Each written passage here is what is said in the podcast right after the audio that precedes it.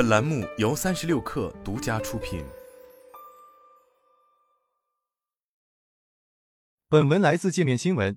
二月十九日，珠海格力集团官网显示，康宏已正式接任格力集团党委书记、董事长一职，成为新的一把手。而在二月八日，康宏已公开以格力集团党委书记、董事长身份参加集团党委会议。生于一九七六年的康宏，此前任珠海市人民政府副秘书长，历任珠海横琴新区统筹发展委员会副主任。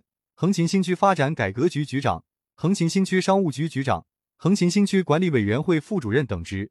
格力集团是珠海市国资委控股的国企，前董事长为周乐伟，他在二零一六年从董明珠手中接替了该职位。目前，格力集团旗下业务涵盖产业投资、建设投资、城市更新、建筑安装等领域。截至二零二三年末，格力集团资产总额超一千一百三十二亿元，所有者权益总额超四百八十三亿元。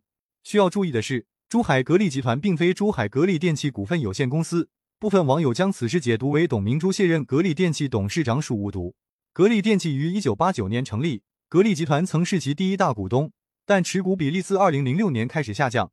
二零一九年，格力电器完成了国有企业混合所有制改革，格力集团将所持百分之十五的股权出让给高瓴资本旗下的珠海明骏，总成交额高达近四百一十七亿元。